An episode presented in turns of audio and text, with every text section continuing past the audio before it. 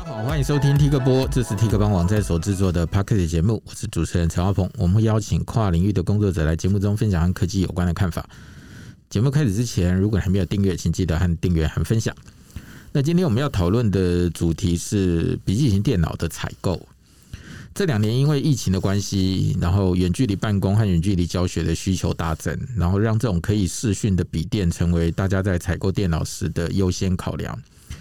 那其实早在几年之前，大家开始选购电脑的时候，除非你有打电动的需求了，不然大部分人都会优先挑笔记型电脑。那主要的原因当然是因为该有的功能都有，然后又方便携带。虽然说现在入门款的笔电价格不贵，但是呢，其实每个人都有每个人不同的需求嘛。像有的人会需要影片剪辑啊，有的人需要打电动啊，有的人需要轻薄啊，有的人需要能够长时间工作。那因应不同的需求，你应该要怎么样挑选适合自己的笔电呢？那我们今天就请邦的总编辑陈文林来跟大家谈谈笔电选购的各种各种问题。来来来，文林跟大家打招呼。大家好，我是文林。好吧，简单的讲，我刚刚讲说，以前的可能因为什么创作者笔电呐、啊、电竞笔电呐、啊、嗯、文书笔电呐、啊，现在名词越来越多了。对，那简单的讲，就是按照它的应用的层面来区分。目前我们大概都把笔电分为哪些种类？目前市场上来看啊，都不管是我们自己分类，或是在网站上面的购物平台分类啊，它其实会把大家想要挑笔电做什么事情的重点挑出来做一个分类嘛。嗯。那过去我们就是文书笔电嘛，然后电竞笔电，那这两年多了一个就是所谓的创作者笔电。嗯。那我觉得。大原则上面，以这三类来看的话，我觉得还是一个比较通则啦。那当然，每一个类别里面，可能它会因为它的规格价位不同，它又再细分一些不同的等级，这样子。听起来啊，嗯、听起来就是这种文书笔电或文书处理的笔电，听起来是效能等级最低的一种。呃，因为文书工作相对来说，比电竞、比那个创作者要做。影像绘图啊，影片剪辑来说，它需要的效能不需要到这么高。那它它一般来说，文书要的就是好携带，然后我可以支支援我做 Office 的文书，然后可以上网，可以 Gmail，这些都是一些基本文书上面的应用嘛。所以它其实不用到那么高的效能。所以你说它的效能会相对比较低，它确实也是。那他们在用的 CPU 大概都是什么样等级啊？我说所谓的文书、嗯、文书处理型的。这类他们他们现在都会用所谓的低电压版本的处理器。嗯、那这样的低电压版本，它的意思代表是说，它不需要这么大的功耗去推动它的效能，它带来的是一个比较低的效能，但是比较长的续航力。但是在两者之间，它可能更适合，就是我可能在上学，或者是说一般的文书工作，我不需要一直接着笔电，一直接着电去做一个高效能运算的动作啊。所以就是基本上，因为它的电压比较低，所以它大概可以撑比较久了。是，也可以这么说。对，就可以撑比较久，这样。它的续航力相对会比较长。对，相较于说，如果你今天需要有一些影音处理的话，嗯、因为你需要比较大的、比较高的效能，嗯、所以你的电压就可能需要比较高的电压，对你才能推动那个效能。那就是意味着你的电池可能能够使用的时间会变得比较短一点。对，就所以还是要看你的。目的去挑选，对。那像我知道是说，像现在的这些 CPU 的厂商，嗯，那其实现在主要也就剩就是 Intel、AMD 跟苹果自成一格这样子，对。那他们都会有桌上型的 CPU 跟行动版的 CPU 啊。那简单的讲，他们的差别是什么？它们的差别，我觉得是对应不同的机器对应的 CPU，它就是不一样。你在桌机上面，它就是一颗的 CPU 嘛。嗯、那你在笔电上面，它就是在一个直接焊死在板子上。对对，啊，它就是一个制成不一样的一个设计、嗯。那相较一下，他们的桌上型的 CPU 跟行动版，就是给笔电用的 CPU，嗯，他们在效能上会有差别吗？会，通常来说。呃，桌上型的效能会比较好一点，因为桌上型的版本，它其实你不需要去 care 到它要长续航力，嗯、对不对？因为你一定都是它的电，对，所以它其实没有必要去把它的功耗降低，然后带来一个更长的续航力，所以它的效能一定会是比那个笔电来的好。所以，但是通常你在看那个什么，假设以 Intel 来说好了，嗯，同样都是什么 i 三、i 五、i 七。但是 PC 版跟行动版还是有一点点差别，就是会会它的效能上会有差异它提供的嗯对，也是会有差异的。对对，没错，反正就知道，给笔电用的，给笔电用的 CPU，它主要其实是为了，因为要把体积缩小嘛，嗯，然后可能要考量一些散热啊，考量一些电池的问题，嗯，所以它会去做一个平衡的平衡的设计啊，基本上是这样，嗯。但是后来，现在像这一阵子市面上也有一些二合一笔电，对，什么是二合一笔电？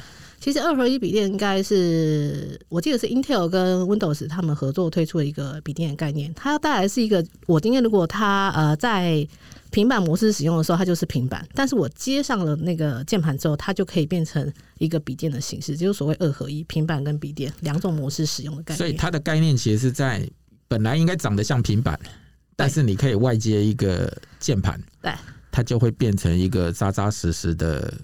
对，笔电。对，那它跟现在的 Apple Apple 现在的平板也可以也可以加键盘啊，对，iPad Pro 嘛，是，那他们的概念有什么不一样？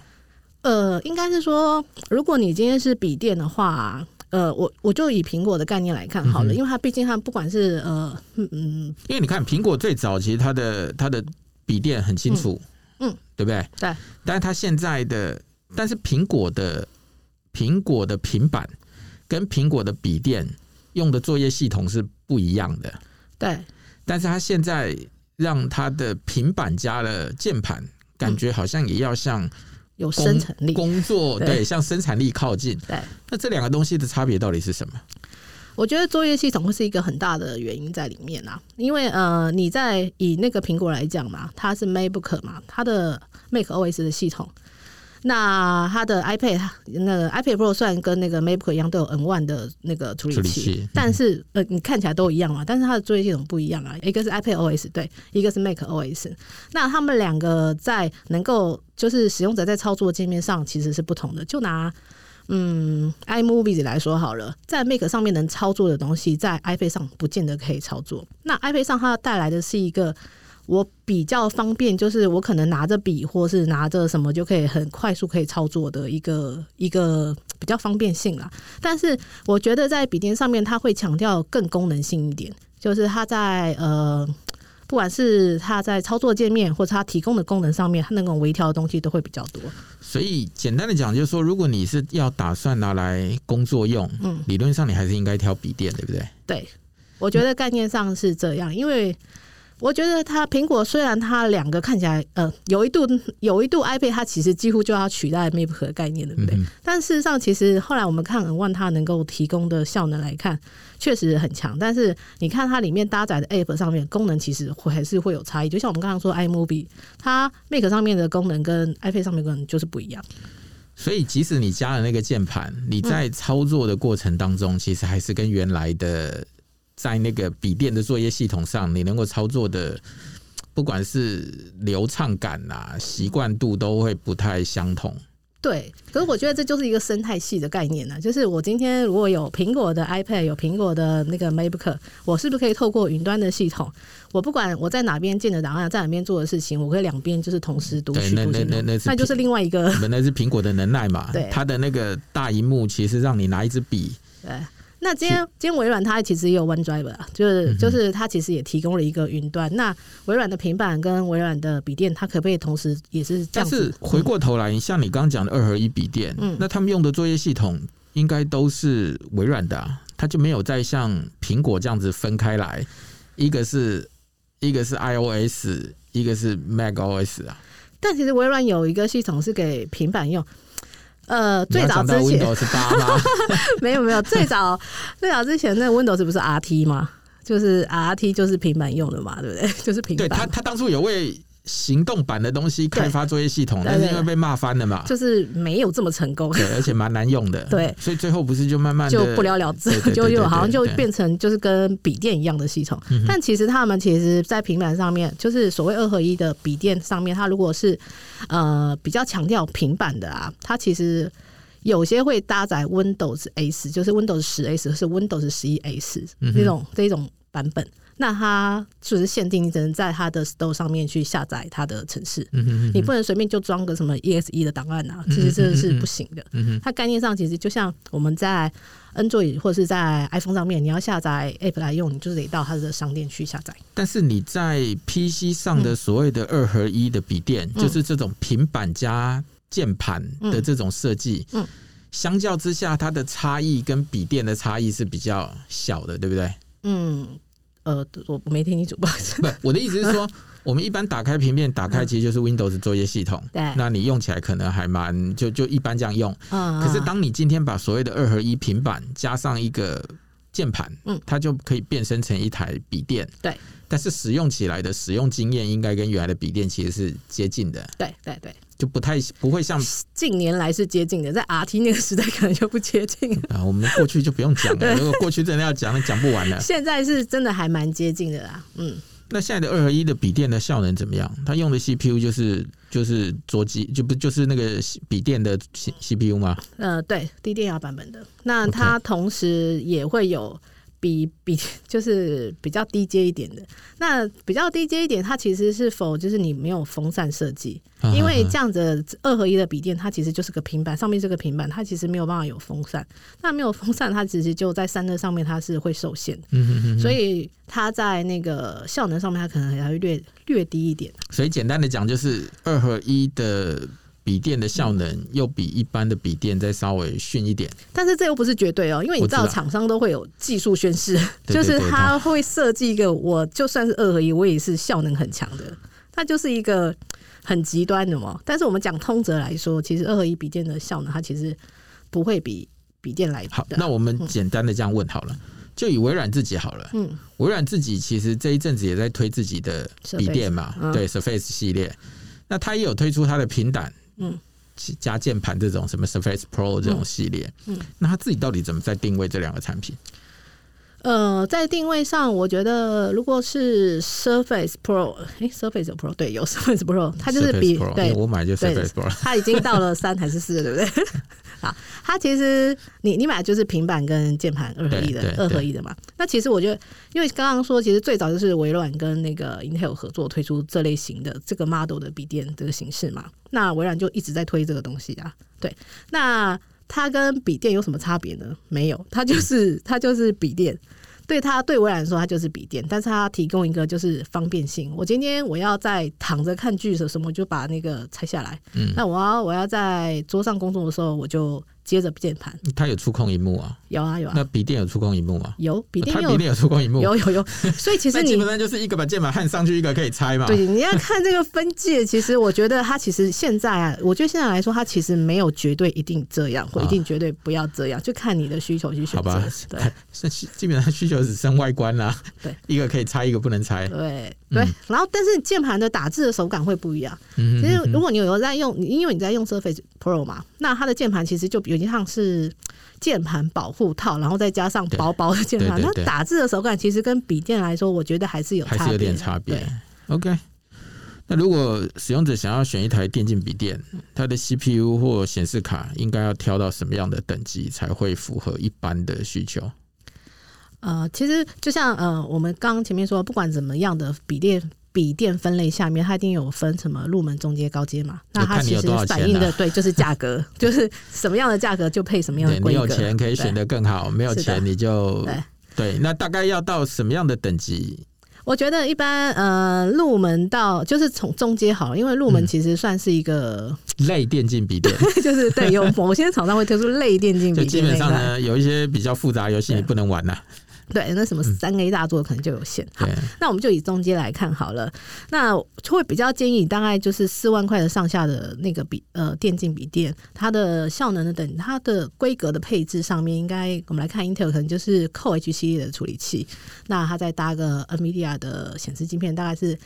三零至少要有三零五零以上，就是三零五零、三零六零都算是中介的。那七零八零就是算是比较偏向高阶这样子。嗯、对，那 AMD 上面也有，那 AMD 它毕竟是一个 APU 的概念嘛，它就是我觉得可以挑至少是 Ryzen 三五七，就是三五七九，至少挑到五以上。嗯，对。那在效能上面会比较可以，嗯，你会感觉到不会卡卡的。就是就是。很有钱，你就会去买顶级规格的。对对对，没有钱，起码买到中阶了。其实这些其实很直觉的反映在价格上。价格上，对。对那如果一般的上网文书照片，嗯，那他需要特别挑选吗？他如果真的不玩游戏啊，嗯，也不剪片啊，他其实就挑喜欢的。对，但是就是就是一般的所谓我们说的那个文书机啊。对，这个这个就让我想到当年的一个故事，嗯，就是一个朋友要去资讯展买电脑，嗯。我问他有什么需求，他就跟我说啊，就是上网啊，然后呢打字啊，跟看照片。嗯，我跟他讲说，你就进了这个卖场，看一台价钱你可以下手，外观你看得漂亮的，你就可以买。就最后他买一台苹果。所以他其实要问你的是说，我如果买苹果可以看照片，然后上网跟文书吗？所以，所以我觉得，我觉得这种人。到最后你就很想揍他，你知道吗？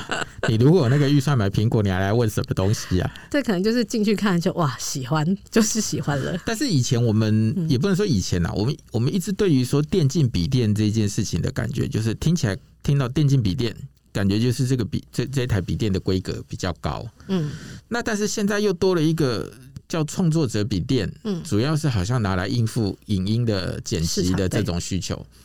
那听起来也是需要好像高一点的配备。对，那这两种到底差在哪里？创作者笔电跟电竞笔电，它们的差别到底是什么呢？因为听起来都是 CPU 要好一点，嗯，显示卡要好一点。对，那他们他们的区别到底是什么东西？其实，呃，如果从规格来看呢、啊，其实他们规格算是，其实如果市面上来机器来看呢、啊，其实规格都算是一样差不多的，但是。在定位上面跟在使用的情境上面不同，所以它在产品产品的外形设计上面会不同。基本上又回到会不会发光嘛？对，电竞就是大家想要强调的，就发光，就是有种那个 RGB 的灯光的效果，嗯嗯嗯，然后肌肉的线条，有没有？就是战车啊，飞机，就是那个设计上面，设计上面有棱有角，然后整台机器会那个五颜六色那种七彩霓虹灯这样子。但是创作者笔电通常会是创作者，可能是比较低调一点，可能不喜欢那样，他喜欢简约一点的设计。而且他拿出去跟人家做简报的时候，看到那个样子，对，它还是有差别的。搞不好业主会有不良的观感。所以他在外形设计上可能就会比较沉稳一点，然后没有这么多有棱有角。那当然还有荧幕也是一个中间的差差距。荧幕对，那创作者笔电可能对颜色上面的要求会比较高，他通常会搭好一点的荧幕，不管是。喷筒认证啊，或是什么各种，就是它会强调它的颜色的准确度，甚至最近就是 OLED 的，就是加上 OLED 的荧幕，它这些都是在创作者笔记上面会比较强调的地方。那电竞比例它会强调的是反应速度跟那个荧幕更新率，因为打游戏不能累个，不然哎呀那个就就打就死了，就会被队友 对啊，会被队友骂。对，就是他们还是有不一样的地方，就是就是在细节上面，厂商就是会不同的产品线还是会有不同的定位，就是效能可能都很好，嗯，但是在外观的设计上可能比较低调沉稳，跟那种五颜六色比较张扬。然后另外一个你讲的是说在创作者笔电上可能会对荧幕的颜色的准确度的要求更高，嗯嗯、因为这些人可能他们做出来的作品是要是要放到可能更大的输出，或者是要放去各种做商业应用的，所以你那个颜色可能要更准。对，但打电动就是要求不能那个，对，就是反应速度啊，但荧幕的更新频率要高，啊，这些都要做到位，这样子。嗯，所以基本上还是有一些细节的差别啦。对，当然里面还有软体的部分，那就是另外一个，就是嗯，它在那个编辑的影音软体上面，它的资源度，然后像容性什么的，创作者的笔电会比较强调这一块。OK，嗯，好吧，那你刚刚其实都已经讲到那个 OLED 的荧幕了，嗯，嗯，那现在什么样的人需要用 OLED 的荧幕啊？拿它去打电动不行吗？可以啊，就是浪费了。不是，就是你喜欢荧幕看起来漂亮，你喜欢颜色准的人，你就可以选择 OLED 幕。因为 OLED 其实是主动发光，对，okay. 它在黑就是黑的比较深，就是有渐层，你看看出黑的渐层是看得出来的。嗯、那颜色是比较鲜艳，可是目前来说，OLED 的荧幕的价格都会偏高。嗯哼，对，这也是没办法，就是你自己要要考量。就是你如果选择 OLED 的荧幕，嗯、感觉颜色会比较漂亮。对。但是价格比较贵。对，那之前不是老师会讲什么烙影还是什么之类的？对对对对对。那问题解决了吗？我觉得这是必须要靠呃，未来一直解决 就是持续解决的事情，嗯、我觉得现在还是有这个问题在啦。所以有些呃笔电，它会强调我特别针对这件事情有一些软体的设定，比如说它会设定你的荧幕保护程式都进入到一个什么样的颜色，比较不会伤 那个、嗯、对。那什么时候它就会关掉，然后什么地方不要让你一直开着，因为毕竟一直开着某个是那个颜色，它就会留下那个烙印在那边，它就会避免这些东西。那对于荧幕的，就笔电的荧幕尺寸，嗯，现在大概几主流都分把它切切割成多大的荧幕？那使用者在选购的时候的考量应该怎么选？呃，现在主流我觉得应该是来到十四寸了。为什么呢？因为以前十三寸是主流，不过现在大家都用窄边框。嗯 现在窄边框技术下面啦，现在的十四寸其实体积就是过去的十三寸，嗯、哼哼那十四寸大概就是过去的十五十五十五寸的那个荧幕，嗯、哼哼所以其实我觉得现在主流的应该都来到十四寸了。那甚至这今年去年开始有十六寸，呃，去年前年开始十六寸也是一个一个选择。然后再来就是高一点就十七了，对，就这样，十五也有了。所以现在基本上主流是十四寸，嗯，但是它的体积大小大概跟以前的十三寸差不多。对，那因为窄边框，它可以把荧幕相对相对塞的更大，对对对，就是让你可视面积变大，但是体积又不增加。对，OK，那现在最大的就十七寸嘛，嗯，那基本上大家十七寸还是都把它拿来当做替代桌上型的一个方案了，因为它已经没那么好，对，没那么好带了。但是其实也是有那种强调轻薄好带。如果你是一个电竞选手，你想要背着它到处去，什么不同的领域、不同的场地，你要使用。这这这每次都是我一个很大的纳闷点，到底是谁需要随时随地打电动，要背着一台东西跑来跑去？他们要训练啊，可能他们在某某些地区就是集合要训练，他们就是背着过去啊，什么什么。可是我觉得这有一个矛盾的地，它的变压器都很大。就是它可能变压器的重量都比你的笔电还重哦，真的吗？对啊，就是我觉得这件事情真是嗯。那现在一般的笔电啊，嗯，因为你它像现在我们大家都在讲，如果是轻薄型笔电，那就不用讨论了，里头大概就是塞一颗 SSD 而已。对。那现在其他荧幕有什么样硬碟的一个配置的方式吗？我指的硬碟配置只是说以前。以前我们都会哦，譬如说我的 C 槽放一颗 SSD，嗯，然后我的 D 槽就选用一颗传统的硬碟，嗯，那因为备份用嘛比较便宜，嗯，SSD 取它的一个效能。那现在的笔电对于这种储存空间的设置，它有没有什么其他的新的变化吗？我觉得这个这个概念现在其实还是有啊，现在还是这样，还是有啊，就是但。这就是反映在你的预算。我今天如果要配一个两 TB 的 SAD 也可以啊，但是价格就比较高啊。对啊，但是因为我觉得现在是因为云端的概念大家比较能够接受，云端工作、云端储存的概念比较能够接受。那一般五一二，通常一般的笔电啊，入门笔呃，应该是说文书笔电，它应该都会配置到一个五一二 GB 的 SSD。那你说够用吗？过去如果搭硬碟的时候，你可能会觉得不够用，对不对？可是可能就是因为大家习惯在云端存东西之后，五一二 GB 其实也没有真的这么不够用了。不是，我觉得以前还有一个一个想法，是因为如果你硬碟你的那个笔电里头只有一颗硬碟，嗯，那万一这一颗硬碟一故障，你所有的资料就都没了。所以以前我们大部分都会把 C 槽当做系统碟，那 data 可能就会放在 D 槽里头，才不会说。不，这当然有风险啊！万一你挂掉的是低潮，对啊，那一样是挂掉，但起码就是它还会有一个类似这种，对不对？但当然更费工了，有人在笔电上做 RAID，那是对，也有啊，也有啊，是另外一回事了。这这也是看你你想你想要的目的是什么，你追求。但是我说现在其实很像我我印象中好像很多都只塞了一颗硬碟，是这样子吗？SSD 吧，现在主流现在大部分都会搭 SSD，嗯嗯，就一颗嘛，对不对？对。所以这可能大家还是得要考量一下，它有没有一些扩充的空间？有吗？有的会保留扩充空间让你塞第二颗吗？有，这就是你在看规格的时候，可能自己要，就是如果你真的想要扩充。的话，你这部分你可能自己在挑的时候你要注意一下。因为你现在 SSD 有的做的超小的，啊，比一片口香糖也没大多少。对啊，你只要有那个扩充槽就可以自己扩充。对，或者是你在选的时候你，你它一定会有开不同的规格。嗯，嗯嗯。就是你在选的时候，你可能就可以根根据你想要的需求去挑。如果你是一个需要存很多东西在你的电脑里面的人，那我觉得你你的容量可能就只要对，就是如果你对于资料的。丢到云端不安心啊，对，对你可能自己就要考量一下它硬碟上的一个配置了。嗯，那关于笔电的键盘有什么可以拿出来说的吗？键盘大，我觉得各家都会强调自己的键盘的技术啦，嗯嗯嗯，就是制成跟打字的一个回馈的力道。嗯、我觉得，可是这部分我觉得其实是一个比较主观的，通常是建议你自己去打，就是你好过你听别人怎么说。嗯、对这一块，可是就刚刚讲到呃二合一笔电的键盘，其实真的我个人是觉得不是这么的，因为它的。键程超短的、啊，就是对对，对打字很硬啊。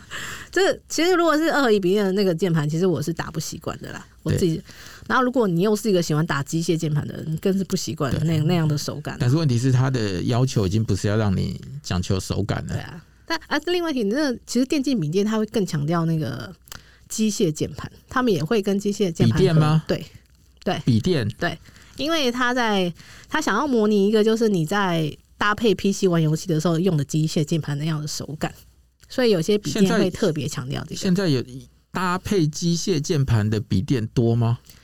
不多，但是有。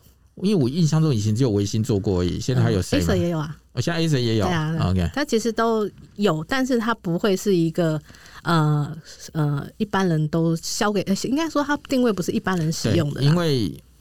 普通那种桌上型电脑的机械键盘，嗯，现在一把都是三四千块，对，所以你想要把这个键盘放回去那个笔电上，你就知道它，对吧？反正就是钱说了算了。对，所以所以它的机身也不可能薄。如果这样的机器的话，机身就不会薄，它就是看你怎么取舍。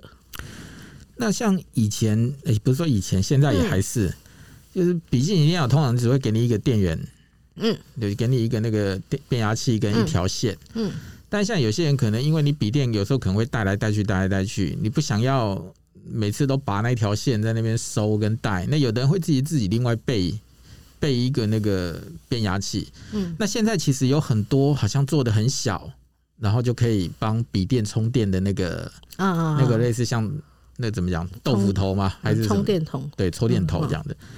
那使用者在挑这个东西的时候，他有没有什么要特别考量的？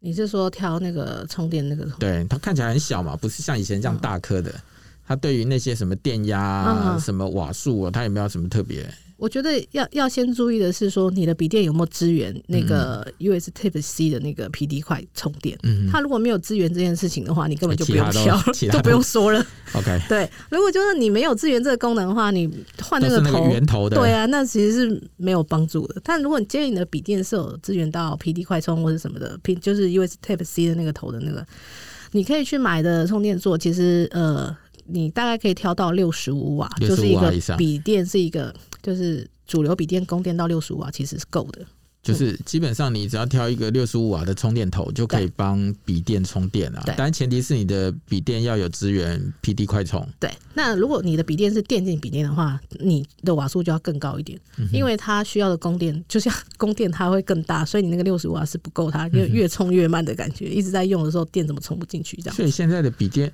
现在的电竞笔电应该没有人做 PD 快充吧？还是有，还是有，是有就是它是只是你的供电头，对，你因为我没有一直要用来打电动啊，嗯嗯嗯，我在平常在做其他事情的时候，我就可以用那个充，其实没有问题，它也是支援的，就是慢慢充啊。对，但是如果你今天要玩游戏，一定要到那个那个效能，一定要那个功耗的时候，你一定要用搭配它的那个充电座。好吧，那譬如说像除了我们刚刚讲的这些什么笔电啊，嗯、然后苹果的系列之外。之前 Google 有一个系列是 Chromebook 啊，对，那 Chromebook 是什么样子类型的笔电？Chromebook 就是 Chrome，就是 Google 推的笔电，就是走 Google 的作业系统 Chrome OS 嘛。所以它使用的时候一定得联网啊。对，它也可以离离线做一些事情，但能做的就不多了。嗯哼，就是你离线做完，然后连线的时候就赶快就是上传到云端。那这样的这样的笔电其实实用嘛？它它适合什么样的用？它的效能好不好？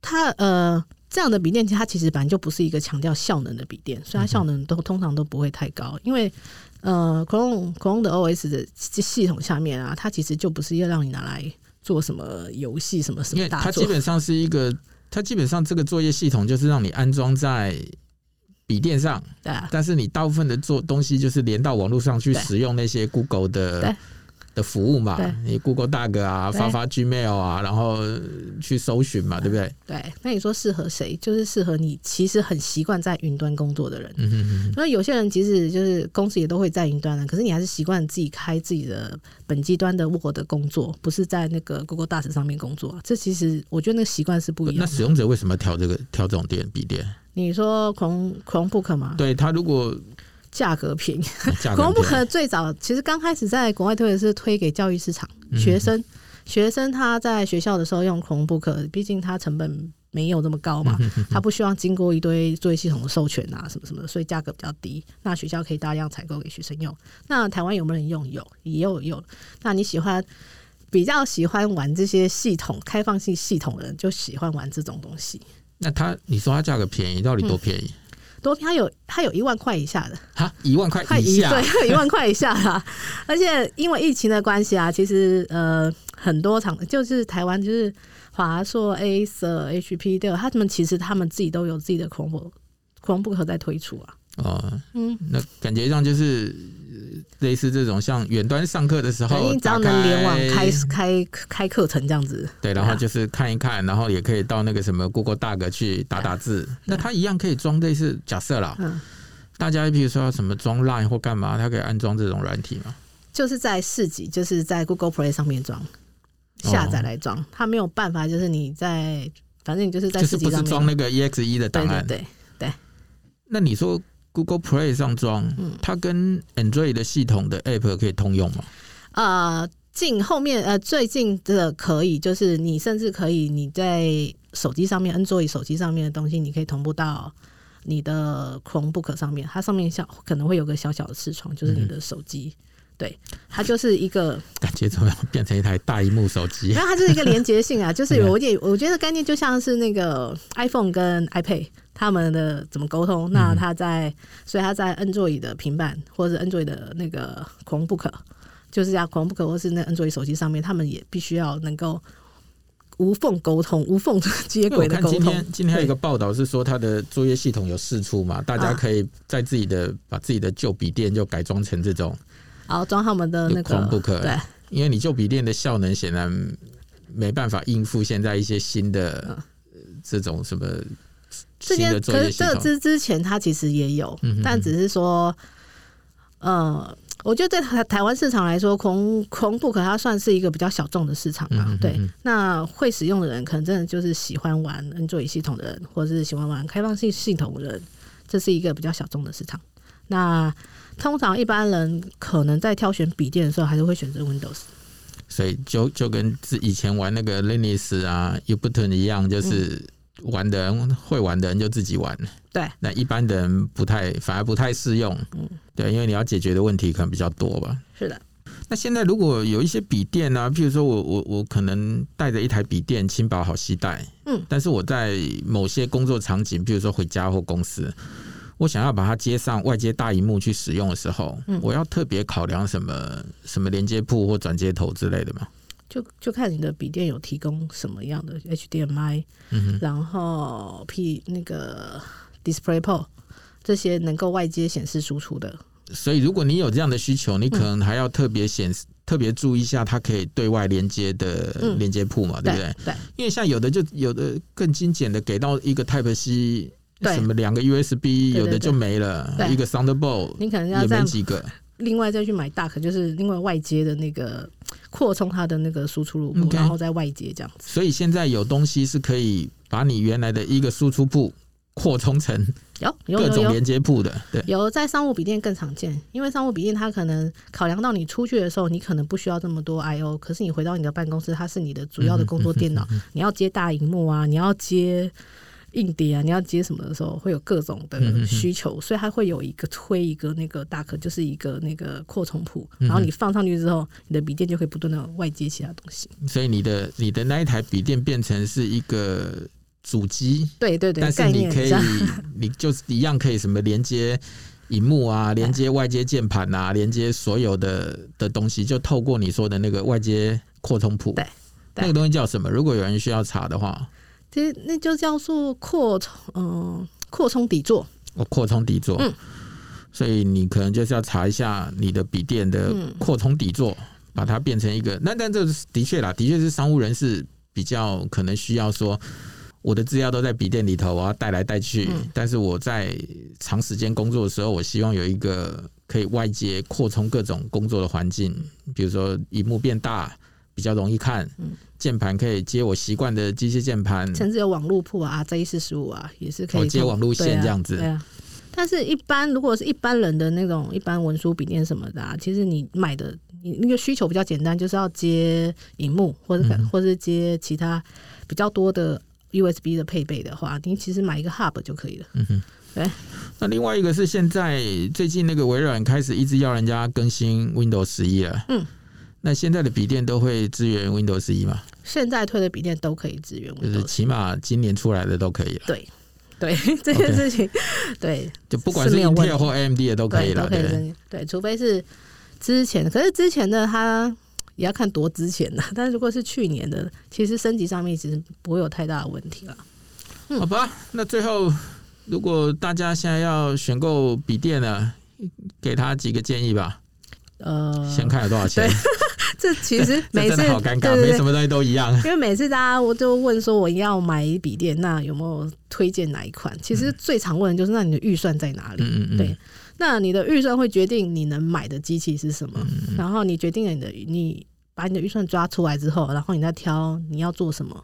你是平常只是做，比如刚刚说文书啊、玩游戏啊、剪辑啊这些目的是不同的，那你搭配的规格就会是不一样。然后接着你要看选择你的荧幕的尺寸。你呀、啊，如果就是回归到这尺寸小的，你可以带出去；尺寸大，你不方便带。这些就是在挑选上面，你应该要考量的地方。OK，那希望我们今天的讨论能够对你在笔电采购的时候有一点帮助。嗯，那谢谢大家今天的收听。那如果你还没有订阅，请记得订阅和分享。谢谢，拜拜。